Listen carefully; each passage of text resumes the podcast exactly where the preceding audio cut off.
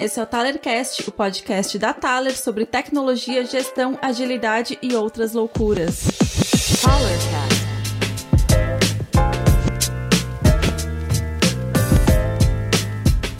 Olá, tudo bem, galera? Hoje eu estou aqui com os convidados é, fora da Taler. Estamos aqui com o Elton Mineto, com, e estamos com o, o Alisson, o Alisson Vargas, desenvolvedor na Thaler. E aí eles vão se apresentar agora. Eu sou o, Sebastian Ferrari, sou o CTO e cofundador da Thaler. E vou é, ser o host hoje do dia. O Rafael tá hoje no, não nos acompanhou, o nosso grande host, showman, barra né, músico, artista, faz de tudo, né? CEO da Thaler. Então, é, com vocês, o Elton Mineto. Fala pessoal, obrigado pelo convite. Como ele falou, meu nome é Elton, eu sou desenvolvedor de software. Eu contei essa semana, me deu uma tristeza, faz 25 anos uh, que eu tô, tô trabalhando. E, brincadeira, eu, eu amo programar. Uh, e com o Go eu tô trabalhando desde 2015, quase que diariamente, assim. Nossa, faz tempo já. Eu esqueci de comentar um ponto. Eu, sou, eu estou aqui em Florianópolis e eu trabalho numa empresa chamada Tribe Hoje eu sou, além de software developer, eu sou tech manager, fugiu até o nome. Eu gerencio times de tecnologia, então estou sempre envolvido com tecnologia. Programo um pouco menos do que antes, mas continuo envolvido bastante com tecnologia, com Go e com outras linguagens. Massa, massa. Deixa eu me apresentar então, né? Eu sou o Alisson, algumas pessoas já podem ter ouvido algum podcast aí, já, já me reconhecer, mas para quem não, não me conhece, eu sou desenvolvedor aqui da Thaler. É, eu gosto de atuar em várias frentes, então às vezes eu estou ajudando o pessoal do fluxo e eu gosto de meter a cara mesmo, fazer um pouco de tudo. É, em relação ao Go, né, eu sou um dos que está aí sempre incentivando a galera e tentando trazer isso para dentro da Thaler, né? A gente está começando a brincar agora, é, porque é uma linguagem que eu conheci, me apaixonei muito por ela. É, comecei a trabalhar com ela ali também é, em 2017, 2018.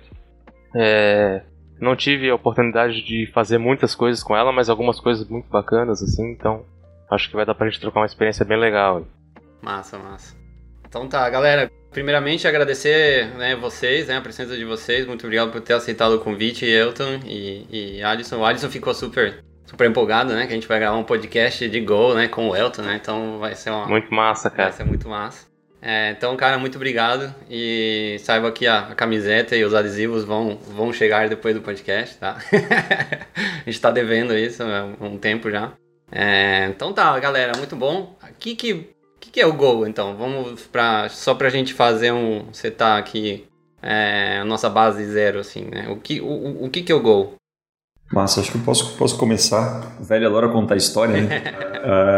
uh, acho que o, o Go é uma linguagem que nasceu dentro do Google ela fez, acho que 12 anos agora, que ela foi. Ela começou um pouco antes, acho que 12, 13 anos, alguma coisa assim. Ela começou antes dentro do Google e depois eles é, divulgaram ela como open source. Uh, o que eu acho legal de Go é que é uma linguagem com pedigree, digamos assim, que as três pessoas que iniciaram o projeto de Go ali são pessoas muito é, importantes assim na história da programação. Um deles é o o Rob Pike, que é um dos caras que criou o, o Unix, estava no projeto original do Unix. O outro é o Ken Thompson, que é um dos caras que ajudou a criar o Unix, mas também criou a linguagem B e a linguagem C. E o terceiro é um rapaz chamado Robert Grieser, Griesermer. É, tô com a colinha aqui. Ele é uma das pessoas que trabalhou no, no desenvolvimento da engine V8, é, do, do Chrome, que o pessoal do, da, usa no Node.js, né?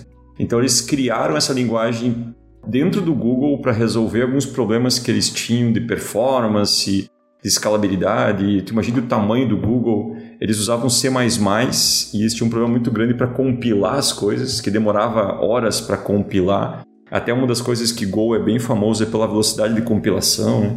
Então eu, eu acho massa uma frase que o Ken Thompson fala que com o Go eles conseguiram implementar algumas coisas que eles queriam fazer lá na época do C só que não tinha tecnologia, não tinha o conhecimento que a gente tem hoje. É, o computador era muito caro, né? Computador com múltiplos cores. Hoje o nosso relógio tem mais CPU do que os, os mainframes, sei lá, da década de 70. Então é uma, é uma linguagem que surgiu dentro do Google para resolver esses problemas gigantes que eles têm. Então, isso que eu acho sempre legal, assim, quando sai uma versão nova de Go no mercado, tipo, agora tá, a gente está na 1.18, É, a 1.18 está em beta ainda, mas ela, quando ela sai para o mercado, o Google já testou dentro do, da plataforma deles, dentro do ambiente deles, com uma escala gigante. Então, é uma linguagem que ela tem um, um porte assim muito grande. Né?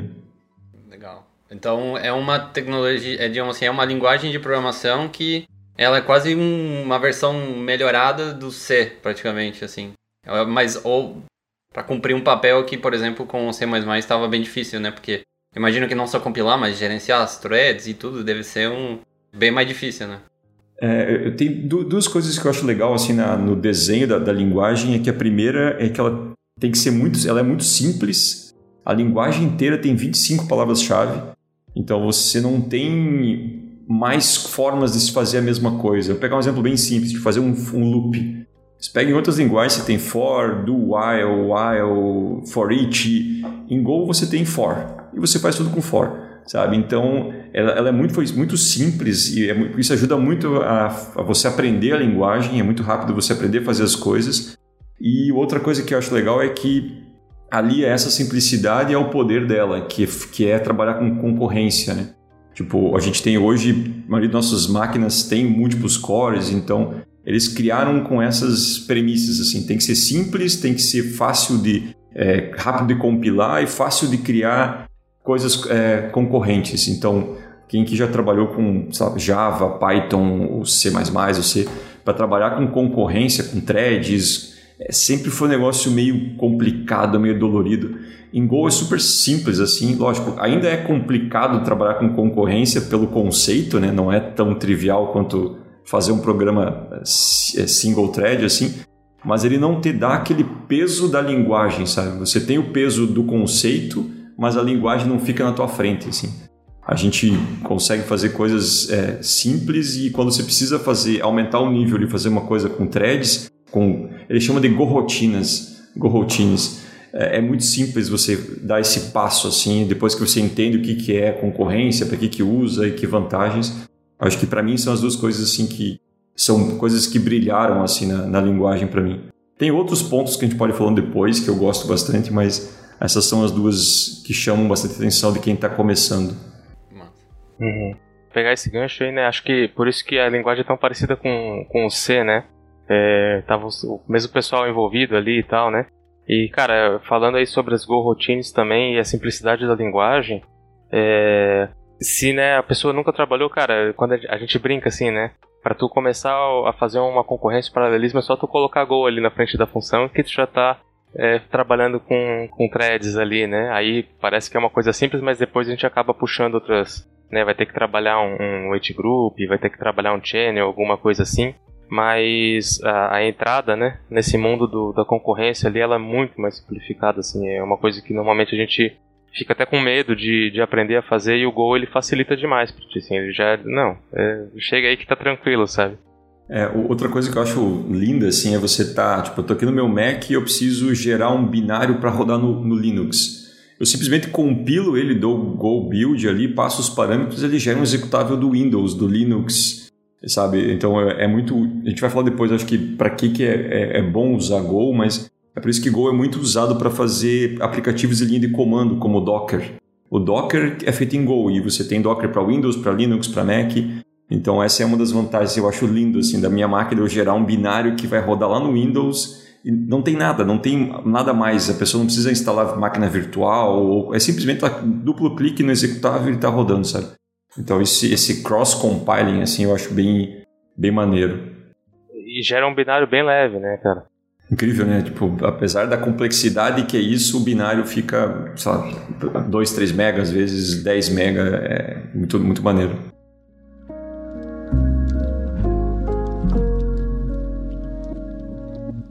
Legal, então, tipo, tem uma portabilidade bem grande, assim, né? E como é que, como é, que é a comunidade do, do Go? Tipo, por exemplo, eu sou uma pessoa que eu tô começando com Go, né? Ou, ou, ou gostaria de trabalhar com Go, né? É, qual que seria um caminho, assim, que você consegue ter uma comunidade que você pode jogar umas perguntas e o pessoal te responde e tal? Cara, eu, estou envolvido assim com comunidade desde o começo da minha carreira. Então eu passei muito tempo na comunidade de PHP, na comunidade de open source, um pouquinho na de Python ali eu transitei um pouco. E, e a comunidade de Go é a primeira vez que eu vi assim a comunidade tem uma preocupação tão grande com inclusividade de, de minorias e de quem está iniciando que eles têm um projeto dentro do Google com, com a comunidade só para pensar no onboarding das pessoas na linguagem. Então, como que você vai começar na linguagem mais fácil? Assim, tem uma preocupação tipo explícita de ser fácil das pessoas entrarem. Isso vem da linguagem como um todo, assim, do grupo que cria a linguagem. Então, isso se reflete desde lá do, do, do core ali, né, da, da, linguagem até nas comunidades. Então, você tem um Slack oficial, meio que oficial, que é, que é o Gophers, alguma coisa, que aí tem separado canais por, por país, por, por é, nível de, de experiência. Então, acho que... E aí tem as comunidades locais, aqui em Santa Catarina a gente tem uma, tem, tem canais no, no, no, no Telegram muito, muito movimentados, tem a GopherCon Brasil, que eu estou na organização, parte da organização. Ah, legal. Que é, Se quiser fazer um jabá então, é, que é a maior do, do, evento. Boa, que vai acontecer agora em final de setembro, aqui em Santa Catarina, vai ser presencial. Ah, então tem bastante, sim, eu acho que tem uma preocupação muito legal de quem está entrando e da comunidade, assim, se ajudam bastante nos, nesses canais meio que oficiais, assim. E a própria linguagem no site da, do Go, assim, você tem um, um passo a passo, você aprende a linguagem sem precisar instalar nada, fazendo pelo próprio tem o playground ali, tu vai executando passo a passo assim. Eu achei, eu sempre, sempre achei muito fácil de entrar na linguagem e permanecer depois por causa da comunidade. Legal. É, isso é muito. É, é uma coisa que, por exemplo, eu, eu sou bastante da. É, tipo, eu passei muito tempo na comunidade de Drupal. É, por anos, assim. É, tipo, mais de. Quase uns 9, 8 anos por aí eu estive é, focado, assim, na comunidade de Drupal. E uma das coisas que que a gente sempre falava era é, que a gente via pela tecnologia, mas ficava pela, pela comunidade, né? Então, se a tecnologia tem uma comunidade massa por trás, que ela é hospitalar e, e ela quer ajudar e, e, e tem bastante esforço da própria comunidade para receber essas pessoas novas, né? E, e crescer a comunidade, é, eu acho que é, o, é, a receita, assim, né? Para você ter um, uma, uma, uma linguagem, uma tecnologia hoje no mercado que ela é adotada largamente, né? E aí, e, e, o, e o Go tem, tem tipo um ecossistema, assim, por exemplo, é, que nem tem, por exemplo, a gente trabalha bastante com JavaScript, né, com, com Node, né, com TypeScript e tal. E, e a gente está acostumado muito a, a ter gerenciador de pacotes com um monte, né, uma comunidade enorme de bibliotecas já prontas, né, e tudo mais. E, e, isso é uma coisa que hoje, por exemplo, se eu fosse para uma outra linguagem, eu sentiria muita falta, assim, né? De, de ter, tipo, um composer, né? Por exemplo, no PHP. Como é que é isso? Como é que é esse ecossistema, assim, né? Em volta? Legal. É, uma coisa interessante é que Go tem uma, uma biblioteca padrão bem vasta, assim, bem poderosa. Então, tem bastante coisa já embutida na linguagem. Mas além disso, tem uma comunidade de pacotes bem grande assim. O próprio Go tem nativo já um, um, um gerenciador de pacotes como Composer ou NPM. Você dá go get e aí bota o repositório do, do GitHub, ele baixa o repositório para ti. Lógico que o repositório tem que ter um, um arquivinho lá, como do, do Composer, do, dos outros, dizendo que aquilo é um pacote. Então você tem esse, esse ecossistema de pacotes, frameworks, então ajuda bastante. Tem um site é, colaborativo assim que a comunidade faz uma curadoria que é o awesomego.com, que até o projeto é de um brasileiro, o Thiago Avelino, e é mundial, assim, todo mundo é, é, meio que se ajuda a, a, fazer essa curadoria. Então sempre eu falo para a galera que eu trabalho com, com Go, primeira coisa, abre o Awesome Go, vê se o que a gente precisa não está lá. Se não, se tiver lá, a gente olha. Se, se não tiver, a gente tenta desenvolver. Ou, então eu acho que já tem essa mentalidade assim, de ter muita coisa pronta, muita coisa, pequenos pacotes. Uma, uma coisa que eu senti diferença assim quando vim de PHP para Go é que PHP você tem os frameworks muito grandes, assim, muito consolidados, né? tipo Laravel, Zen Framework, Symfony. A comunidade Go ela não, não é muito é, fã de usar frameworks muito grandes. Assim. A comunidade ela tem a, a ideia de usar pequenos pacotes é, eu, eu acho que é muito da, que veio do, do, C e veio do Unix, que o pessoal de ser pequenos pacotes que você junta e cria uma coisa maior, sabe? Então você precisa montar, você precisa montar uma, uma API. Então você tem, você escolhe um pacote de, de roteamento, você escolhe um pacote uh, de, sei lá, de geração de, de, de, importação de XML, de JSON, sei lá. Então você pode ir escolhendo esses pacotes. O que Go faz, eu acho que é muito legal, a linguagem tem as, as interfaces, tipo, você quer desenvolver uma API para HTTP, então você tem uma, a linguagem tem uma interface HTTP que todos os, os pacotes implementam essa mesma interface. Então, por exemplo, a gente estava usando Gorilla Mux, é o nome de uma, de uma lib que implementa para implementar roteamento. E a gente trocou do Gorilla Mux para o Xi, que é uma outra biblioteca, só que as duas implementam a, a biblioteca, a, a, interface que a linguagem define. Então fica muito fácil você trocar essas coisas, sabe? Eu gosto desse cuidado assim. Mesma coisa com banco de dados. A, a linguagem Go ela tem as interfaces SQL, interface de conexão com o banco, e aí você, ah, vou usar mais SQL, você usa uma lib que implementa a interface SQL. Então, se você trocar de, de, lib, essas coisas elas ajudam assim. Então, é, tem esse cuidado. Dá uma interoperabilidade bem boa assim, né? Então, então entre, entre as bibliotecas e, e, você não precisa trocar todo o teu código, como que você usa. Legal, isso muito massa. É, vindo do, do, mundo PHP, assim, acho que vocês também têm um, um, um, passado no PHP, ou um presente no PHP. Eu lembro que teve essa explosão de bibliotecas e frameworks e virou uma confusão até que se criou o, PHP Interoperability Group, acho que é o, o, o FIG, né? Alguma coisa assim.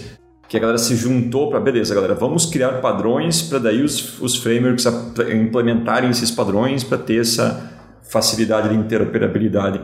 Gol já aprendeu com os erros dos outros, eu acho. Tipo, o Gol já saiu de fábrica de, de, do projeto já com esse cuidado. Lógico que sempre tem coisas a melhorar, não é perfeito tudo, mas tem essas. Agora, por exemplo, estão fazendo é, um esquema parecido para bibliotecas de cloud. Tem o projeto Go Cloud, que está criando as interfaces para S3, tipo a storage. Aí você pode usar S3 que implementa aquilo, você pode usar Azure então, tem algumas coisas que já fizeram depois, né, mais recentemente, mas esse, esse conceito eu acho bem bacana, assim, para facilitar você trocar esses pacotes e essas libs. E acho que, assim, né, uma, uma coisa que é, que, é, que é muito bacana que a gente comentar é essa, essa filosofia, né, do, do Go, assim. Que normalmente a gente tem nas linguagens é, mais tradicionais aí os frameworks gigantes, né, então... É, você baixa todo aquele código, todo aquele boilerplate ali que você não vai usar, que vai ficar ocupando espaço. Às vezes tem um desenvolvedor que não sabe muito bem o que está fazendo, usa alguma coisa. O Go ele tem como uma premissa, não, cara, tu vai pegar e tu vai usar só aquilo que é necessário, né? Então, se eu vou precisar de um router, eu vou lá puxo um router, né? Puxo, puxo lá o X, sei lá, puxo lá o, o GIN, né? Vou escolher o router que mais se adequa, mas eu não vou puxar toda uma camada ali de um monte de coisa que tem num framework que é desnecessário, né? Então é, é muito mais enxuto, assim, né? E essa, essa é mais ou menos a filosofia, né? Quando a gente começa a trabalhar com Go, assim, o que, que eu realmente preciso importar aqui dentro do, do meu código, que eu realmente vou utilizar, né? Ao invés de pegar e puxar um framework com um monte de coisa ali, que vai ficar só ocupando espaço ou trazendo complexidade, né, para o projeto. É, é, muito melhor você pensar de baixo para cima, né? Tipo, eu vou aumentando a complexidade conforme eu preciso do que pegar um framework e tirar coisas. Sempre vai sobrar alguma coisa ali, alguma coisa que está muito acoplada, que você não consegue tirar. Então, é, é eu também vi isso em PHP também, os micro frameworks começaram a fazer isso. Então, eu acho que, de novo, eu acho que Go observou assim as coisas que aconteceram nos outros ecossistemas e algumas coisas que eu vi se repetir, é, tipo, acontecerem em Go aconteceu diferente, assim, porque acho que é porque é uma linguagem mais moderna, né? É, então já, já nasceu com algumas coisas mais aprendidas. Isso foi uma evolução é, ou sempre foi assim desde o começo? Eu acho que foi uma evolução. Algumas coisas saíram já no começo, assim. No começo tinha algumas dessas interfaces da HTTP, de JSON, é, gzip, essas coisas já nasci, algumas das foram evoluindo com, a, com esses 10 anos de linguagem. É, eu, eu, gosto bastante dessa ideia deles terem só o necessário, tipo generics, que era uma coisa que linguagens mais modernas têm, só vai ter agora na 1.18, porque eles queriam crescer e tipo, estudar exatamente quando era preciso e por quê. Acho que foi por causa do Rust.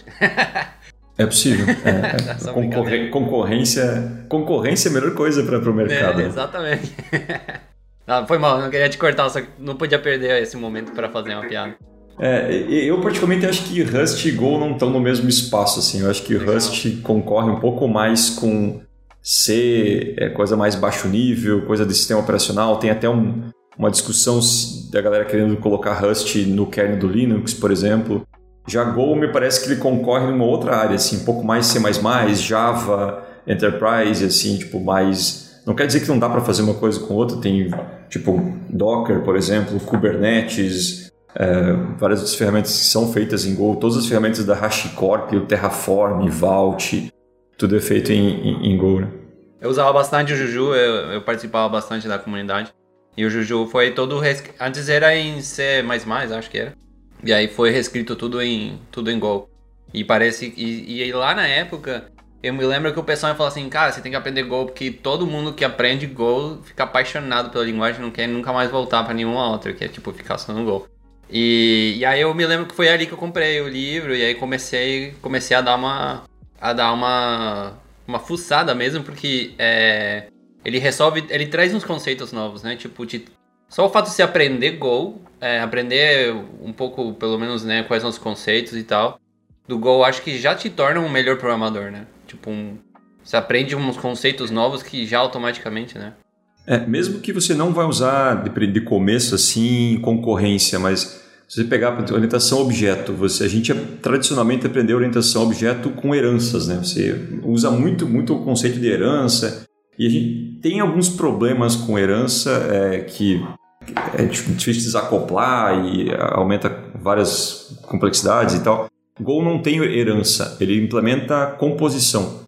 E tem vários estudiosos que falam que a melhor coisa da, da orientação objeto é composição e não herança. Então você começa a aprender, tipo, eu vi na época que eu, que eu trabalhava com PHP, fui para Go, comecei, adicionei Go na minha, na minha toolbox ali, mas continuei usando PHP. E aí quando eu ia voltar do Go para o PHP, eu percebia, poxa, isso aqui não precisava ser uma, uma classe que era da outra. Pô, eu poderia compor, criar uma interface e compor outras coisas. Então, Go traz muito esse, é, esse conceito legal assim de você criar pequenas interfaces que você compõe elas. Então, isso está dentro da linguagem, tem isso, e é incentivado você fazer isso. Os code reviews da galera sempre que, porra, ao invés de criar uma, uma interface grande, crie pequenas e componha, porque sabe, você consegue reaproveitar e consegue fazer mock, consegue substituir todo aquele esquema que a gente viu ali da é, substituição de Liskov ali, sabe, do Solid. É, esses conceitos de você poder substituir coisas porque você trabalha com interfaces e então isso, isso é um conceito que me ajudou muito, assim, tipo, apesar de eu ter meu background de orientação a objeto, quando meio que quando o Go me cortou assim a, a possibilidade de usar herança e me deu isso aqui, eu falei, cara, isso aqui é muito melhor. Então, quando eu voltei, isso é muito voltei a usar a PHP. Sim, quando é. a linguagem te influencia, ela, tipo, eu, eu, percebo isso também em outras linguagens assim, é que a, a própria limitação, né, as restrições, elas, tipo Python, né, por exemplo, é, são restrições que te deixam, já te influenciam, né, é, já não te deixam fazer algumas coisas que são muito bem conhecidas já pela comunidade de desenvolvimento. É, eu lembro que quando eu comecei com, com o Go, né, instalei lá no, no VS Code, assim, é, ele já puxou as tools ali, tudo sozinho, né? E, cara, quando começou a mexer ele já começa a reclamar, sabe? Cara, tem que colocar comentário em cima da função, né? Já, já corta o linter ali. Tipo assim, ele já começou a me educar, sabe? De cara, assim. E, e claro, é um linter que tinha ali e tal, mas também, é, por exemplo, a questão de você ter métodos privados ou variáveis privadas e públicas só com a inicial maiúscula ou minúscula, né? Então isso também já começa a, a te trazer ali pro. Cara, como é que eu vou nomear esse cara aqui? Como é que é, eu vou definir se isso aqui é privado ou não? Porque é, quando você está começando a programar, às vezes você não se importa muito com isso, você só pega, ah, cara, eu, vou declarar essa variável aqui e vou sair usando, né? Mas aí você tem que começar a pensar, tá, mas essa, essa variável aqui vai ser pública mesmo? Vai ser privada? Né? O que, que eu faço com isso aqui? Então, é, de certa forma, essa sintaxe da linguagem ela já te obriga a, a refletir sobre essas coisas e começar a, a, tomar as decisões certas, né? É, Go é uma linguagem bem opinativa, assim, ela tem suas opiniões e e eu acho legal isso porque tu não perde tempo, por exemplo, ele já tem um linter, que é o já nativo no compilador tem um lint, que ele já formata o código, o Go FMT, ele formata o código para ti. Ele tem algumas coisas, esses linters de, da, da, linguagem são muito legais, por exemplo, você vai criar um pacote chamado user, e aí dentro você vai criar uma, uma função chamada read user. Aí ele vai dizer, cara, você já está dentro do pacote user, não precisa ter o nome user de novo, sabe? Então, pô, chama user.read. Nossa, faz total sentido, sabe? Isso é o próprio linter da linguagem te fala, no VS Code ele bota um comentário, pô, não precisa fazer read user, porque você, tá, você vai usar user.read. Sabe, esses são esses detalhezinhos que parece chato no primeiro momento, mas vai fazer isso, vai usar isso num projeto grande, sabe, com 10, 20, 50 devs. Tipo, você tem uma, um padrão já de fábrica, ninguém passa tempo discutindo se abre chaves aqui, ou fecha chaves, o nome de função, nome, sabe, tem, são coisas que é, como tu falou, é, são restrições que no primeiro momento parece ruim, eu senti estranho isso no começo, mas conforme você começa a perceber que é, é pro bem do coletivo que está mexendo com aquele código, eu, eu, lembro claramente assim, o dia que eu, só de curiosidade, fui no GitHub do, do Docker, abri qualquer arquivo lá e tentei ler e eu entendi, sabe? Esse foi o momento que um dos momentos que marcou assim, poxa, olha só, isso é um software que está um, um, o mundo gira ao redor do Docker, né? Está suportando o mundo e eu consegui entender o que esse trecho de código faz. É por essas coisas, assim, por ela ser simples, claro, mas porque ela ter um, um padrão bem restrito, assim, bem, bem forte, faz com que fique fácil de você ler um, um código mega complexo. Você consegue entender um trecho, lógico, não tudo, mas você consegue entender o que está, não é criptográfico aquilo ali, você vai entender Perl ou, ou uma linguagem que é, não tem esses padrões, sabe?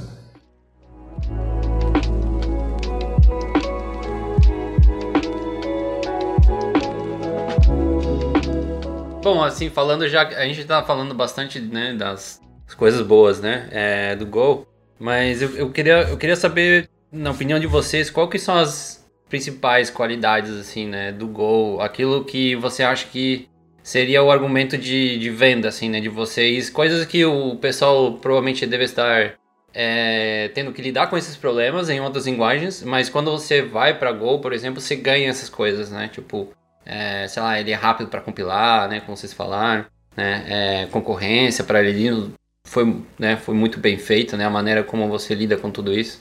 O que, que vocês Quais seriam as principais qualidades aí, na opinião de vocês? Cara, além dessas que você já comentou aí, acho que muito a performance, né? Acho que a única linguagem que, que passa aí o Go é, é o Rust, né? Mas aí também tem a questão do aprendizado, né? Que é uma linguagem que é um pouco mais fácil do que o Rust de aprender, então acaba, na minha visão, compensando, né? É... Além dessas coisas que você já comentou aí, acho. Cara, eu até fiz uma palestra um tempo atrás sobre isso. Assim, né? A startup que eu tinha antes da, da vir para a Tribe, a Coordination, a gente usava Go 100%. Assim, o back-end era todo em Go. E para mim, assim, a, a escolha, que a, o, o, fator assim que foi vencedor, para mim foi a produtividade. Porque é muito fácil eu é, incluir devs no time, a galera aprende Go muito rápido. A, o ferramental que tem ao redor de Go é muito bom, tipo de compilador, linter, é, IDE, tem o VS Code, tem o GoLand, então o próprio VI, VI Go, VIM com plugin de Go. Então é muito produtivo e a gente conseguia com a mesma linguagem escrever API, aplicação de linha de comando, Lambda Function, bot para o Slack, sabe?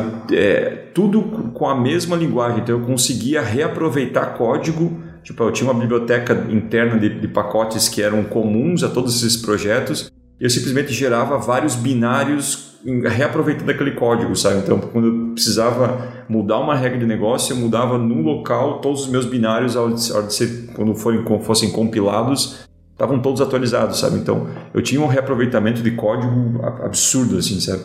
Lógico, junto com o Architecture e outras coisas, não é só a linguagem, mas é, é, outras coisas, mas a linguagem para mim era, pô, o que foi matador era era produtividade. O, todo o resto que você comentou, performance, facilidade de deploy, poxa, era um binário é, que os, jogam num servidor está rodando, ou a gente hoje na, na Tribe usa um, um, um container Go, um container Docker, com o binário dentro, executou um Docker Run, roda no Kubernetes, sei lá, está funcionando. Então tudo isso para mim foi é, bônus, assim. Para mim o principal foi a produtividade de, do dia a dia do dev e poder reaproveitar código para várias coisas, assim. Legal essa questão de, né, de cloud também, né, tem muito forte, assim, né, porque, assim, a gente vê, sei lá, trabalhar no GCP lá, às vezes não tem suporte para todas as linguagens, mas o Go é uma que está sempre presente, né, em qualquer, é, qualquer serviço de infraestrutura aí, e ele compila os binários leves, então a redução de custo para poder rodar lá, né, roda lá no GKE, um monte de pod Se tu vai rodar uma imagem que, que pesa lá 100, 200 mega, em comparação com uma imagem que tem, sei lá, uns 10 mega no máximo, talvez. Cara, quanto que isso não, não vira de economia, né? Exato. É, já chamaram Go a, a, que é a linguagem da cloud, assim, porque todos os grandes players usam Go extensivamente. DigitalOcean, por exemplo, é um grande contribuidor de Go, o próprio Google, é claro, Microsoft e tal. Ah, e isso que você falou é bem legal, assim, tipo, Go, qualquer ferramenta que você vai usar é, de SaaS, etc., Go está tá entre as, as é, suportadas. A gente estava conversando dias com a New Relic, ela, New Relic é, suporta seis linguagens entre ela e Go. Entre ela e Go. É, tu tem SDK da, da AWS, tem lá SDK para Go. Tu tem SDK da, da, da Azure, tem suporte a Go. Então ela virou muito rápido, assim, acho que 10 anos, mas ela virou uma das linguagens mais é, suportadas, assim, por ferramentas de terceiro e SaaS, essas coisas, SDK, sempre tem, ou grande parte delas tem um, uma versão ali para Go oficial mantida pela empresa. Então acho que isso ajuda bastante a, no, no, mundo enterprise assim. Legal. E, e essa parte ah, de... outra outra desculpa outra coisa que eu lembrei agora que eu falei de enterprise que eu acho uma coisa muito maneira do projeto de Go é que eles lá no começo se comprometeram a não quebrar a compatibilidade. Então, no primeiro dia, se a gente lançaram o Go 1.0, eles falaram: tudo que for um ponto alguma coisa não vai quebrar. Se algum dia a gente precisar quebrar a compatibilidade, a gente vai lançar o Go 2 e aí começa de novo. Então a gente tem hoje o Go 1.18 e se eu pegar um código que eu escrevi no 1.10 e compilar hoje, funciona. Tanto que a gente atualiza o, a, o compilador do Go no dia que saiu o compilador. No dia que lançou a versão 1.17, a gente já atualizou aqui, compilou de novo e não, não percebeu nada, sabe? Então essa segurança para a tua empresa, para o teu time saber que não vai quebrar código, é, não vai quebrar código quando mudar de compilador, tipo, isso é dá uma, um alívio muito grande. Assim. Você consegue atualizar com as correções novas. Tipo, agora vai sair 1.18, vai sair com suporte a generics, que era um, é uma feature incrível, assim. E, e eles garantem que tipo, vai adicionar uma mega feature importante e não quebrou o que você tinha. Então isso, isso ajuda muito. É, isso é bem, bem atípico, assim, né? Geralmente nas outras linguagens é, marcam algumas coisas como, como depreciadas, né? E aí já, depois de um tempinho, já, já, já não é mais. Então, isso gera realmente uma, um medo, né? De você estar sempre com as coisas mais atualizadas, né? Porque né, não é compatível. Né? Você não tem essa retrocompatibilidade tão, tão clara, né? Tão forte. Dá para perceber que que eles estão bem preocupados assim com a experiência do desenvolvedor, né? Assim, de, desde cara, assim, né? Como é que a gente consegue ter mais produtividade, como estava comentando, né? Como é que a gente consegue é, é, manter uma linguagem que é, seja interessante para o trabalho do desenvolvedor, né? Não que traga mais é, obstáculos, né? Acho que é por isso que é uma linguagem tão apaixonante.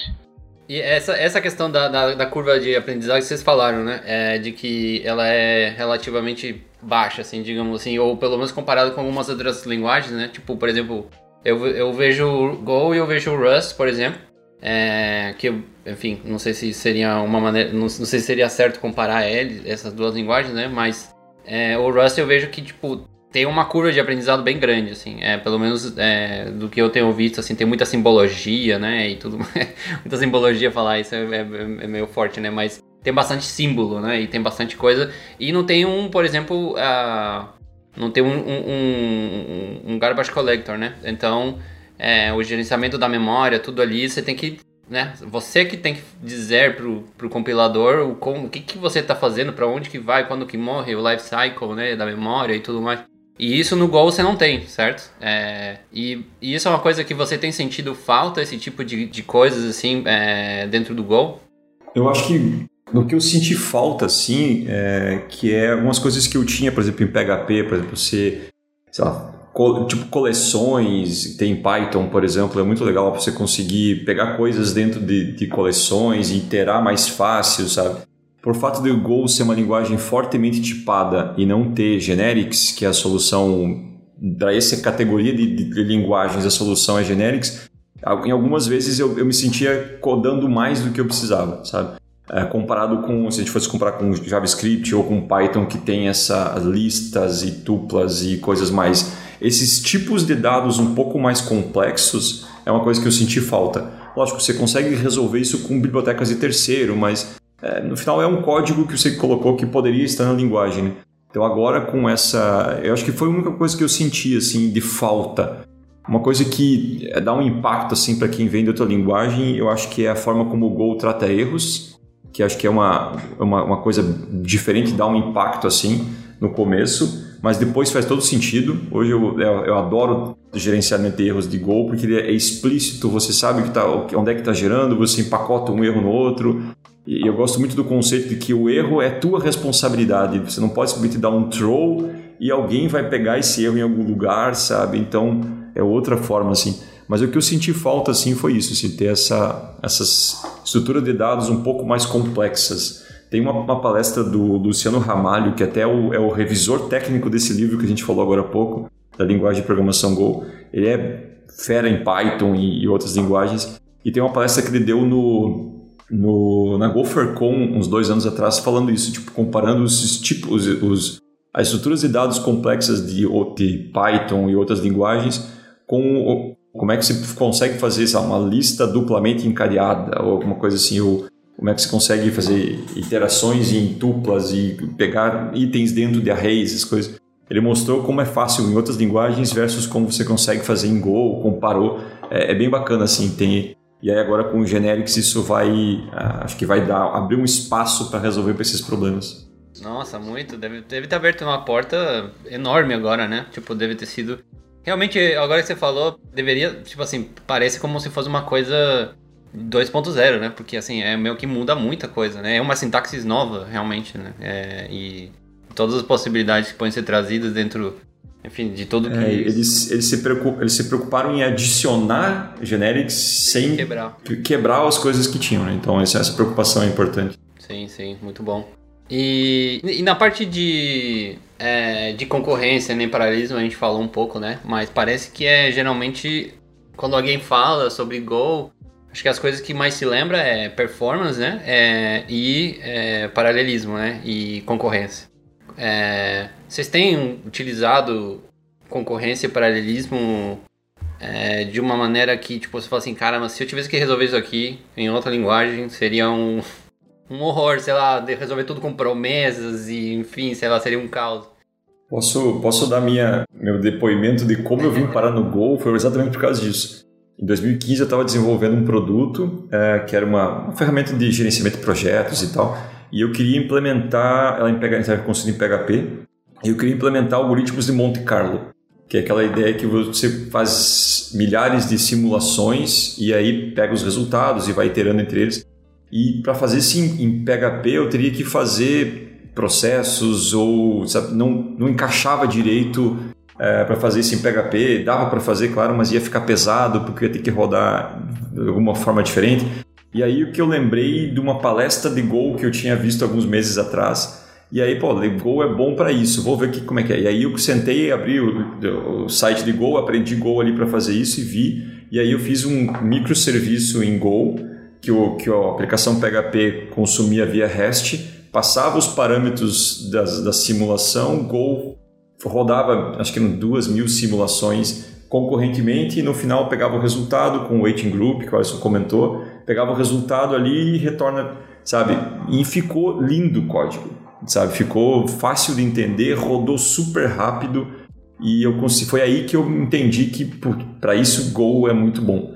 No decorrer, decorrer, dos anos eu usei em alguns outros, outros casos um pouco menores, a gente estava usando, tá usando aqui na Tribe para algumas coisas, mas esse foi o case assim que me fez apaixonar pela linguagem, foi realmente um case clássico assim, preciso de concorrência, Go resolveu meu problema. Eu tenho a experiência de, de ter usado, assim, concorrência muito em, em na verdade, paralelismo, né, em, em, sistemas de extração de dados, né, então, assim, a gente precisava fazer algum tipo de transformação de dados ali, de extração de dados, e aí a gente usou a, a concorrência. A gente está até fazendo agora na Thaler, né, a gente tem um CMS, um portal grande, que a gente está migrando, é, e aí a gente está trazendo esses dados para um, um outro sistema, né, que se chama Razura, inclusive o cliente dele é feito em Go também. Se alguém quiser ir dar uma pesquisada que tem um podcast sobre ele também, acho. E aí, esse cara, né, a gente consegue fazer ele buscar lá dentro do sistema original é, com vários workers, né? Então ele vai rodando em paralelo, né? Ao invés de ter só uma chamada para o sistema, né? Uma e aquela fila, né? A gente também fala muito sobre filas aqui na Thaler, né? Inclusive falando sobre fluxo de trabalho e tal também. Deve ter uns outros podcasts sobre isso também. Mas aí é, funciona mais ou menos dessa forma também. Então a gente vai lá, é, busca, cria lá 10 workers ou 20, sei lá, e coloca um, uma certa limitação nele também para não é, derrubar a aplicação, né? E aí dessa forma a gente consegue, digamos que usar melhor os recursos da aplicação que está sendo é, consumida, né? Para a gente poder trazer esses dados. Isso aí eu acho que é muito bacana porque a gente consegue ganhar tempo, né? Não precisa ficar rodando um batch lá de dias para poder fazer essa rotina, algo nesse sentido. Alguém que está ouvindo agora que vem de outra linguagem vai pensar, pô, mas eu faço isso em Java também, eu faço isso em Python também. É tipo, é, é aquilo que a gente falou antes, não, isso não é exclusivo de Go, acho que Go tornou isso fácil de fazer. Se você comparar o código de uma solução e outra, provavelmente a de Go vai ser muito mais legível, muito mais fácil de manter, muito mais fácil de, de alterar ela é, do que outra linguagem. Fora o que o Alisson comentou antes, o custo, né? Você manter uma solução dessas e rodar isso numa nuvem é tipo, tá dentro do binário, sabe? É muito rápido, muito barato você escalar isso, colocar mais pods rodando num ambiente de, de, de Docker, assim, container. Então, além disso, disso esse poder que, que outras linguagens também têm, acho que Go diferencia por ser muito simples fazer isso. Isso, e, e o fine tuning ali, né, de, de tu tá, cara, eu vou precisar de mais worker, menos worker, eu preciso botar um delay aqui para não né, não, não derrubar quem está sendo consumido, ou sei lá. É, é, muito simples, né, muito tranquilo de trabalhar, assim, tem tudo pronto praticamente e a documentação muito clara ali de como se fazer e tal. Desculpa, só um, um disclaimer, assim, para a galera não achar, falando do, é tudo flores, assim, é quando você coloca concorrência em qualquer coisa, você está adicionando um nível de complexidade a mais, por mais que Go facilite, a gente teve esses dias um problema de race condition, tipo, tinha uma variável que era lida por uma thread, por uma gorrotine, enquanto outra gorrotine que a gente nem sabia que estava rodando naquele momento tentava gravar naquilo, sabe? Então é um tipo de problema. E, era, e acontecia, tipo, rola os testes, testes, e aquilo acontecia às vezes em produção, sabe? A gente tinha monitoria e monitorando ali, fazendo a telemetria, a gente pegou, poxa, tem em alguns momentos do dia dá uns erros e cai fora. E aí, sabe, isso é uma coisa que Go não, não resolve 100% porque é complexo, você está assumindo que está adicionando uma complexidade. Então, acho que é sempre bom lembrar disso, que é uma disciplina poderosa, mas traz preocupações interessantes. Sim, com certeza. É, trabalhar com coisas assíncronas, e justamente isso que você falou agora, né? Race conditions, por exemplo, é uma das coisas mais comuns, né? Então não é uma coisa tão, tão fácil de resolver, assim como a linguagem só, né?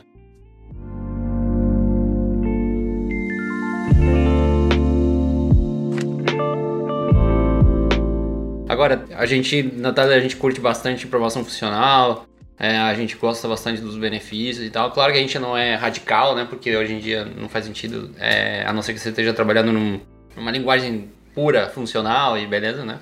Mas como não é o nosso caso, né? A gente tenta pegar o que, que é bom pra gente, né? É, pra colher esses benefícios. Você vê que tem espaço, assim, ou, ou tem algumas... Por exemplo, né, é, tem algumas coisas assim né, que acontecem, tipo mutação de, né, é, de variável e tal, né? Tem, tem, tem maneiras de trabalhar com, com os princípios assim de programação funcional, como immutabilidade, né, é, transparência é, de referência, enfim. Eu acho que tem mais boas práticas assim. Aqui na Tribe a gente trabalha com, com Elixir, então Elixir é uma linguagem funcional, então aí você vê todo o poder disso que você comentou. Go não tem isso tão forte assim, não é? Ele tem algumas boas práticas assim de como é que se, se é uma coisa que vai rodar é, concorrente, você tem que ter algumas preocupações em como vai compartilhar as coisas. Ele tem o conceito de ponteiro e valor, então tem alguns momentos que é melhor você passar, é mais recomendado você passar ponteiro que ao invés do valor, em alguns lugares o valor. Então ele tem, tem vários guias no próprio blog do, da linguagem em, li, em, livros e posts falando sobre isso. Assim, a gente vai se aprofundar, tem livros específicos sobre programação concorrente em Go. Uh, então eu acho que, não sei se o Alisson uh, já passou por isso, mas eu vejo mais como uma série de guias e boas práticas. A linguagem ela não é funcional, ela, é, então ela tem algumas preocupações, alguns, ela já tem alguns esquemas de embutidos, tem um pacote sync que você tem nele, mutex, tem algumas coisas waiting groups, tem essas soluções mais científicas, assim, mais padrão de, de concorrência, ela te ajuda a fazer semáforos, essas coisas, mas ela não tem tanto essa proteção que a linguagem funcional já tem isso de fábrica, né? Da imutabilidade, por exemplo. Sim. É, é eu entendo a linguagem como multiparadigma ali, né? Então, se eu quiser implementar uma coisa mais funcional, eu vou ter os recursos para isso ali. Mas não necessariamente que eu tenha que implementar como uma linguagem funcional, né? Ela não, não vai ter todo aquele arcabouço ali que provavelmente o Elixir tem, né? É, já a mesma coisa para outros paradigmas. Se eu quiser fazer uma procedural direto ali ou uma orientação a objeto, claro, não vai ficar igual uma orientação a objeto, né? Não, não tenho é, as classes ali, né? Eu tenho estruturas e tal, mas eu consigo né, usar interfaces e, e compor as coisas. Então, é, fica muito assim mais é, na mão do, do desenvolvedor ali da solução, né? Não, não, não fica, digamos que, purista ali relacionado a um paradigma. Sim. É, eu acho que toda essa, é, todas as questões, assim, tipo, que vocês já mencionaram, tipo, composição, né? É, trabalhar com structs, né, e tudo mais, isso, é, por exemplo, né, é, trabalhar bastante com interface e tal, isso já te dá uma certa, é, digamos assim, um, um certo arsenal para você poder implementar algumas coisas, né, programação funcional do estilo e, e aí, acho que tem é, uma coisa que me chamou bastante atenção, que, não, que eu não tinha. Eu, eu tinha ouvido falar, mas nunca tinha lido exatamente o que, que era, e aí eu fui descobrir com o Go, que é o doctyping. É, vocês acham que isso seria uma qualidade, assim, do, do, é, do Go? Uh, ducktype no sentido das, dos tipos de variáveis? É, isso, dos tipos de... É, porque quando a gente trabalha com tipagem, né, e tudo mais, né? Uhum. É... Sim. É, quando você vai criar uma variável em Go ali, você pode ter duas formas. O formato mais é, descritivo é você dizer que é uma variável, qual é o tipo dela e qual é o nome dela. Ah, e aí o compilador entende que esse é o tipo e ele vai ser da, daquela forma ali para frente. E outro formato é você cria a variável setando o valor para ela. E aí quando ele seta o valor, ele infere qual é o valor que, que você setou ali para ele e ele assume aquele tipo e vai. Então, tem essas duas formas, é meio que uma syntax sugar ali do, da linguagem. Então, tem casos onde é melhor você usar um ou outro. Uh, então, ele é fortemente tipado, então tem, tem essas vantagens. Assim, foi uma, uma diferença que eu senti depois de passar 15 anos programando em PHP, vim para Go, tu tem essa, tipo, é, o compilador reclama se você tentar fazer alguma coisa que não, não faz sentido, que você tem que... E isso dá um poder, dá uma segurança muito maior quando a gente for falar em concorrência, né? Tipo, você sabe pelo menos o tipo desse campo vai ser sempre esse tipo, ou vai ser esses tipos agora com generics, mas acho que tem esse, esse detalhe, assim, que ele tem essa... Acho que Python também é assim, né? Você pode colocar o valor e ele entende o que é aquele valor. Mas eu acho que Go, Go tem essa, essa característica também. Acho que é válido comentar né, que a gente pode sempre declarar também com interface, né? Ah, então, se, se você declarar como interface, ele, ele entende que é qualquer coisa que tem ali dentro, né? Só que aí até que você diga o que, que tem ali dentro, ele não sabe o que, que é. E aí fica aquela coisa, né? Como se fosse o N lá do, do, do TypeScript. É, eu ia dizer, é tipo o N do TypeScript. Não, não é uma coisa muito recomendada, né? Isso. Você pode dizer que um tipo é uma interface vazia, acho que eles chamam nesse caso. E aí esse esse tipo, esse é qualquer coisa. Só que isso não, não é muito bem visto pela comunidade, assim, né? Isso. Eu tive a experiência de fazer, a gente fez uma API é, que a gente subia um JSON com as tipagens, e aí no Go a gente lia tudo que estava dentro do, do, do JSON, e lia como, né, a princípio como uma interface, e aí depois ali dentro ele, ele ia categorizando de acordo com o JSON, né? Só que isso aí, cara, causou uma dor de cabeça, assim, porque daí começa, começa a se perder, né? Tu já não sabe mais onde é que tá, tu vai ter que ir lá olhar o JSON. Então realmente é como, é, como o Elton tava falando ali, né? Isso não é recomendável, você tem que usar com muita, muita cautela, tem que saber a hora de usar, assim. É, eu, eu, acho que tudo tem vantagens e desvantagens. Eu, eu, assim, os exemplos que eu vi, por exemplo, de, de você construir um servidor de GraphQL em linguagens tipo Elixir, que é mais é, dinâmico, em PHP, em JavaScript, em TypeScript não é, não é o caso, mas JavaScript, você vê que é um, o código para você escrever um, um, um, servidor GraphQL é muito mais enxuto do que o, o mesmo código para Go, porque como é uma tipagem mais forte, pelo menos as, as experiências que eu vi, assim, os códigos que eu vi, parece que é um pouco mais burocrático você escrever isso em, em Go. Talvez, de novo, com generics melhore, mas é um pouco mais burocrático do que uma linguagem mais é, flexível, como PHP ou JavaScript, por exemplo. Então, tem os ônus e os bônus de cada decisão de projeto. Né? Isso, você vai ler um negócio lá, você tem que tipar struct, né, cara? Senão você não consegue mapear para dentro, não consegue acessar. Sim, sim. É, eu acho que isso, tipo, a genérica vai, vai ajudar bastante, né? Vai dar um, mais um nível de abstração aí. E, e o, uma coisa que para mim é bem importante quando eu vou escolher uma, uma linguagem também é como é que é o workflow, né, de desenvolvimento. Por exemplo, no Rust tem um, enfim, uma coisa que eles estão trabalhando e cada dia está melhor, né? Mas no Rust demora bastante para compilar, né? E isso tem sido um problema é, recorrente do pessoal reclamando assim, porque é, enfim, né, cada vez que se você tem um software grande em Rust, né, e tal, ele vai demorar um tempinho para compilar e isso pode ser um problema. É, e aí uma das coisas boas do Go, por exemplo, comparando com outras linguagens também é que né, a compilação parece ser bem rápida, então. Mas fora essa parte de ser rápida, o workflow, eu quero dizer, todo, né, como já tem uma toolchain, imagino que também deve ser bem, bem, tipo, já guiado, né, é, já vem da própria linguagem e tal. Mas no dia a dia, para você programar e fazer alguma algum serviço e você publicar isso, né, fazer deploy ou rodar testes, enfim, todas as coisas que a gente faz no dia a dia, usar IDE, por exemplo, né, tipo, é, que tipo de IDE é bom, né, ou esse tipo de coisa, né, eu vou ser muito preso a um, por exemplo, Java, né, Java tem, é meio que um, é um suicídio, né, você não usar um IDE é, que seja, tipo, sei lá, né, é Eclipse ou alguma coisa assim, é o, o Java Beans. NetBeans. É, NetBeans, isso. Então, é, eu queria saber do Go, assim, né, como é que é esse, esse workflow. Massa, é, assim, ele tem todo um, um, um ferramental gigante, assim, então você tem hoje duas ideias principais, assim, acho que são mais usadas, que é o próprio VS Code, e o que é interessante é que o plugin do VS Code para Go é desenvolvido pelo time do Go. Então ele é oficial, é, é o mesmo time que constrói a linguagem, constrói o, o plugin. Ele usa o, aquele conceito de language server.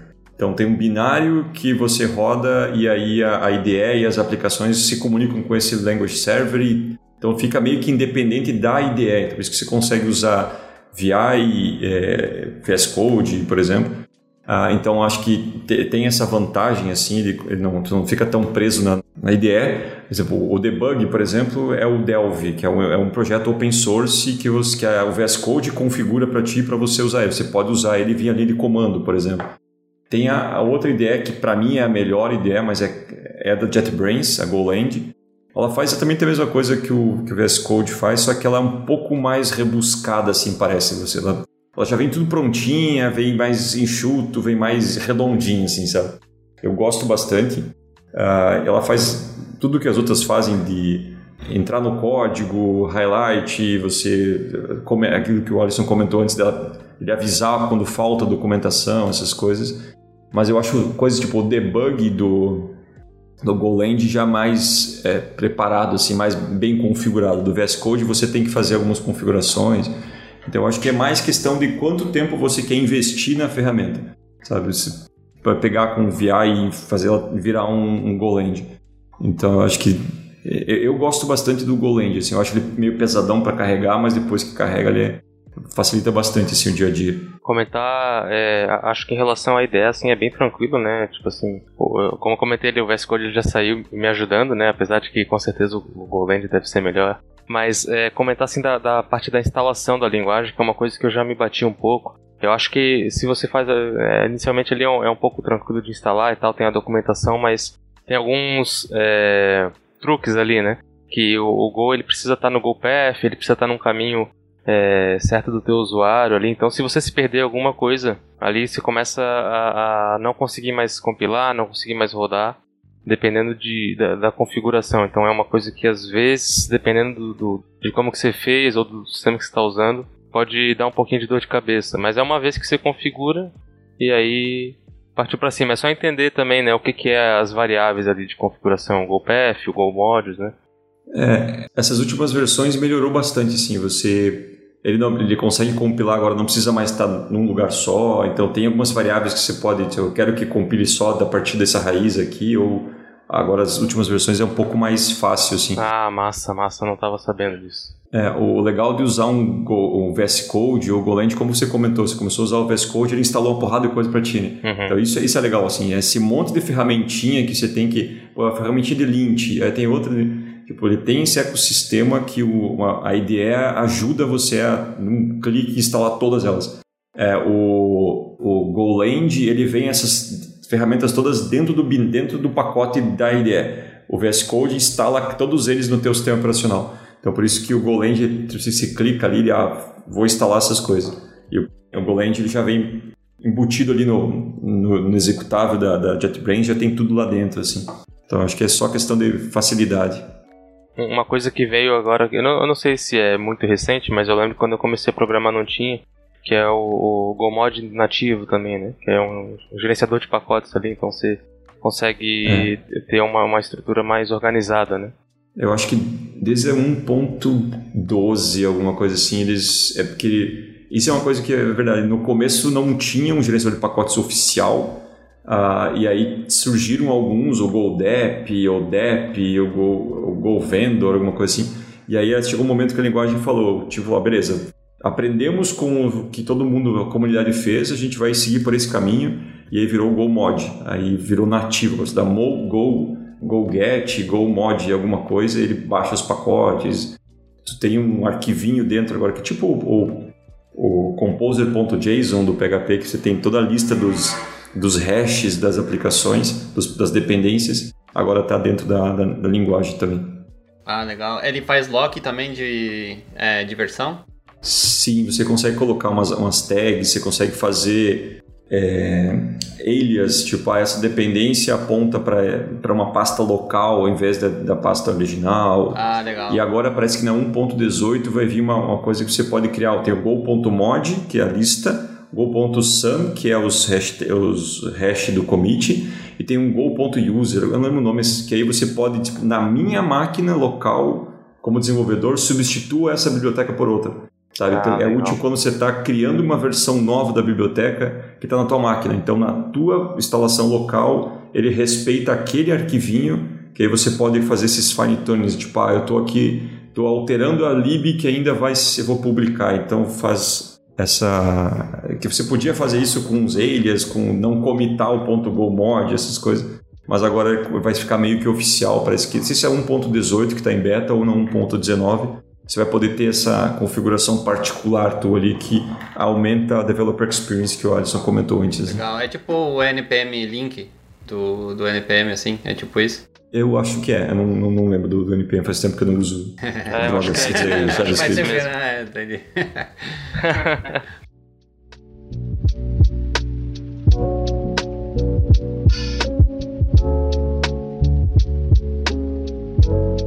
É, galera, eu queria, assim, pra gente encerrar, é, queria falar um pouco do como é que tá o Gol hoje, né? No, no cenário 2022, se, né, a linguagem tem aí quantos anos já, mais ou menos? Vocês sabem? Acho que são 12, 12 anos, 12 alguma anos. coisa assim. Então, ó, são 12 anos, né, de estrada.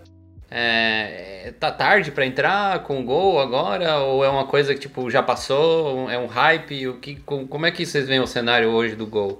para criar, sei lá, APIs, microserviços, sistemas, enfim, qualquer coisa que eu for fazer, mas é, se ainda faz sentido, né, hoje em, em 2022. É, cara, eu ia comentar assim que em relação. Que acho que o, que vai ter bastante coisa para falar também, mas é, em relação ao mercado eu vejo muito crescimento, assim, né? É, tem empresas grandes no, no varejo, né, a gente está sempre vendo vagas aí para as empresas, vagas é, para empresas de fora. O mercado lá fora está muito aquecido. E, cara, é, é, é isso aí que a gente está falando, né? Vai ter agora o, o suporte a genéricos, a linguagem tende a ficar cada vez maior. É uma linguagem que é fácil de aprender, é rápido e está sendo muito muito procurado, né? Eu vejo muito, muita procura aí é, para desenvolvedores Go, né? Porque, cara, é, é uma questão de, de acho que sim, a, a linguagem ela tá ganhando cada vez cada vez mais espaço, né? Está é, se mostrando ser uma linguagem robusta, uma linguagem é, performática. Então, cara, é, não tá. É, acho que está na hora de entrar. Sempre esteve na hora de entrar e agora mais do que nunca, né? É uma ótima hora para entrar. Concordo 100%. Sim, é uma linguagem que continua crescendo, continua evoluindo como tecnologia, como olhos com todo generics e outras coisas que vão estão para vir no Go 2, que começaram a discutir agora. É uma linguagem que continua evoluindo como tecnologia, continua e o mercado continua crescendo. Você tem, tipo, o Go se entranhou em grandes empresas. Tem aqui no Brasil, sei lá, Globo.com, Mercado Livre, o Uber, é, que é internacional, né? Então tem uma porrada de empresas. Tem um site no, no GitHub do, do, do, Go, tem o Go Users, tem uma, uma, uma, wiki lá com todos os usuários. Então é muita empresa que usa, desde empresas pequenas até empresas muito grandes. Então eu acho que é uma, uma, um investimento grande assim que você faz na tua carreira, porque vai abrir bastante coisa. Como a gente comentou, você pode fazer APIs, que é muito usado para fazer APIs, é muito usado para fazer microserviços, para fazer Lambda Functions, é, sabe, para fazer aplicativos de comando, para fazer bot. Agora com a explosão do cripto, do, do, do Bitcoin e, e, moedas digitais, tipo é, o Ethereum você consegue programar em, em Go. Acho que se não me engano, é, tem uma, se não me engano é feito em Go boa parte do, da, da, infraestrutura. Então cresceu muito por causa de tudo que a gente falou de performance, essas coisas. Então esse mercado de criptografia, de criptomoedas, que só vai crescer daqui para frente uh, de blockchain, essas coisas, são nichos onde Go faz total sentido pela performance, pela escalabilidade, por tudo que a gente falou aqui. São projetos que começam a crescer cada vez mais. Então eu acho que é um, um mega investimento assim que você faz na tua carreira e você como empresa assim, eu acho que também é um, é um investimento que é uma tecnologia madura, que continua crescendo, continua o, o Go roda o mundo hoje, porque Docker, containers, é, Kubernetes, sabe? É, todas as infraestruturas de nuvem, DigitalOcean, por exemplo, é um grande usuário de Go, é, a AWS. Então, você tem uma estrutura muito grande, tanto como dev quanto como empresa, assim, como tecnologia, eu acho que vale muito a pena. Nossa, e tipo, hoje você. Por exemplo, uma das coisas que a gente se preocupa bastante quando a gente vai adotar uma nova tecnologia é pensar em que existe um risco né, da gente colocar uma aplicação em produção feita em Go e começar a aparecer problemas que a gente não faz ideia do que são, né? É, isso você tem, é, tem passado por situações assim ou é uma coisa que dá para controlar muito bem? Com, enfim, o Go te ajuda bastante, né, a te dar uns indícios de onde que podem estar os problemas. Tem uma comunidade que te ajuda bastante. Tem uma comunidade muito ativa no Brasil e fora do Brasil. Tem o Slack oficial da, da linguagem, que aí você tem canais para cada país, então você pode pedir ajuda local, na cidade, na sua cidade, no seu estado. Tem, é, é um Slack oficial, assim, que está todo mundo lá dentro. Ah, então isso ajuda bastante. Ah, a linguagem continua sendo evoluída correções de segurança, de performance, então cada minor ali, cada atualização, isso continua sendo visto e corrigido. Uh, tem, tem ferramentas, suporte, como a gente falou antes, tipo New Relic, Sentry, uh, Datadog, as, as, ferramentas da Amazon, todas, a CloudWatch, todas elas têm suporte a Go, então você consegue, tipo aqui a gente pegou um problema uma vez bem maneiro aqui na Tribe de que uma aplicação que a gente construiu que fica de core, assim, fica é, o sistema de autorização começou a ficar lento. A gente foi lá no centro e viu onde é que era o problema, na linha que estava dando problema, tipo, fizemos uma uma, um benchmark, vimos o que, que era, atualizamos benchmark com a própria ferramenta de benchmark da, da linguagem. A gente fez um, um profiling com a própria ferramenta de profiling do, do compilador e vimos onde é que era o ponto que estava chamando muita memória, corrigimos, fizemos o deploy, sabe? Então, é, é esse tipo de ferramental que tem e apoio da comunidade, livros, posts, eu acho que eu não, não consigo lembrar uma vez que eu fiquei na mão, assim, Legal. por causa da linguagem. Massa, isso é bom saber. E, e, é interessante que assim, né, como eu já tinha comentado antes também, é tratamento de erros, né? O Go, a princípio, ele te força a ter o tratamento de erros. A menos que tu vá lá e omita, né, coloca lá um underline no lugar do erro lá e não trate ele, é, é, assim, de, de maneira é, intencional, tu vai ter que fazer o tratamento, cara. Então, é, ele vai estar tá lá em algum lugar, né? A gente vai, vai capturar ele lá na frente em algum lugar. E se tu tentar esconder o erro ali, ignorar o erro, o Lynch falou, ó, oh, malandrão, eu vi que se escondeu aqui, ó, isso não é legal. a, a, a IDE já fica vermelhinho, ó, pô, tá de sacanagem, né? Então, depende de como você configura o, compila, o, o linter ali, ele quebra, tipo, ó, tá quebrado porque a pessoa escondeu o erro, né? Então, é bem, bem visível isso. Legal. E, e o compilador, o compilador ele te ajuda assim no dia a dia? É, tipo, te ajuda no sentido assim, é, ele te dá umas mensagens que dão para entender direito, ou é tipo, por exemplo, hoje é uma dor que a gente tem bastante com TypeScript é que quando você tem um problema de tipar de tipos ali, se for meio complexo, a, enfim, a mensagem ela é enorme, cheia de, enfim, né, é cheia de stack assim falando, né, que essa esse tipo não é compatível com não sei o que, com não sei o que, com não sei o que, e é um monte de coisa. né? Às vezes não estão muito claros. E isso é uma coisa que é, a gente procura bastante nas linguagens e até é ter mensagens claras, né, de quando você está errando para você não ficar em, em caminhos sem saída, né, é, digamos assim. A experiência que eu tenho sempre foi fácil assim, de entender, assim, é lógico que exemplos mais complexos que você tem ponteiros e estruturas dentro de estruturas e você tá tentando converter uma estrutura quando começa a complicar as coisas assim aí aí é porque é, o problema é muito complexo mesmo aí às vezes não ajuda tanto você tem que quebrar um pouco mais a cabeça mas na, na maioria dos erros tipo 90% dos erros assim chutando um número assim eu acho que o compilador me ajuda bastante assim a encontrar os, onde é que tá pô era esperado um tipo eu fiz outro era esperado essa interface aqui você estava esperando, ela não está implementada totalmente pelo que você está tá passando, sabe? Algumas coisas, tipo as coisas do básico, assim, o intermediário, eu acho que ajuda bastante. É, acho, acho também rola, né, de, de, quando a gente chama uma go routine, ele fica desacoplado ali, então se você não tratar direito ali, o erro vai ficar omitido também. Mas aí é uma questão ali só de, de entender como trabalhar e, e, e aí ele vai trazer para você. Né? É, tem coisas, por exemplo, se você tem um return numa uma, uma função e logo abaixo você tem código ainda, o, o, o, eu não sei se é o compilador ou é uma ferramenta lint, mas a ideia vai te apontar, ó, esse código aqui é inatingível, porque você vai dar return antes de chegar aqui, sabe? Então tem algumas coisas nesse sentido assim que ele é esperto para te dizer, ó, isso aqui você nunca vai passar por aqui, sabe? Outra coisa que a gente não comentou e que eu acho muito maneiro é que Go já vem com a biblioteca de testes embutido. Em PHP você tem que baixar o PHP Unity, em JavaScript você tem que pegar o Jest ou sei lá o que. Em Go já vem nativo. Então você tem um pacote testing e dentro desse pacote tem um pacote de benchmark também. E agora na, na Tribe a gente tinha um problema que a gente vai escrever, a gente vai escrever um post a gente tinha dois caminhos assim para fazer e a gente dois caminhos algoritmos assim, a gente escreveu um benchmark para os dois e viu qual era mais mais é, performático tudo com a linguagem nativa, assim, com o pacote nativo. A gente fez dois testes, testes de benchmark e quando roda o teste diz, ó, esse cara aqui demorou X milissegundos, esse aqui é milissegundos. A thread acabou, vamos porque é mais rápido. Sabe, não tem é isso sem saída da, nem sem instalar mais nada, sem fazer nada extra assim, só com a, o que está dentro do pacotinho. Massa.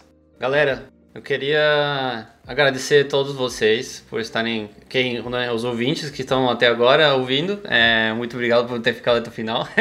é, e muito obrigado, Elton, por ter aceitado o convite. Espero que a gente possa te convidar para também falar sobre outros assuntos também, que eu tenho certeza que é, a tua grande bagagem ali é, vai ajudar bastante gente. E Alisson, muito obrigado, cara. Foi muito massa a gente ter conversado sobre Go, porque é uma coisa que a gente vem conversando aí nas trincheiras, né? Mas é, tá cada vez tomando mais forma aí. É. é, quero, quero agradecer também, cara. Obrigado aí por, por, pela oportunidade, né? De estar tá participando desse podcast. É uma honra muito grande estar tá fazendo esse podcast com, com o Elton, que é uma baita referência aí. E falando sobre Go, que é uma linguagem muito massa, então tô muito feliz. Agradecer também a galera que tá ouvindo aí. Eu sei que tem uns amigos meus aí que entraram comigo nessa jornada aí do Go lá no começo, estão ouvindo aí, então é nóis. Valeu. Massa. Muito obrigado, pessoal, pelo convite. Eu só se me deixa um, dar um jabá. Quero lembrar da, da GopherCon Brasil, que o site é gophercombr.org. Vai ser dia 30 de setembro e 1 de outubro, aqui em Florianópolis, lá no Hard Rock Café. Então, no site tem os detalhes, a gente vai abrir é, Call for Papers, então tem inscrições abertas. Então, acho que é o, é o maior evento de, pega, de Go da América Latina. Então é bem bacana, assim. É, vai ser a quinta, a quinta edição, quinto ano que a gente vai fazer. Que massa, que massa. Então, galera, fiquem atentos aí às datas. E é isso aí, pessoal. Muito obrigado e até mais. PowerCast.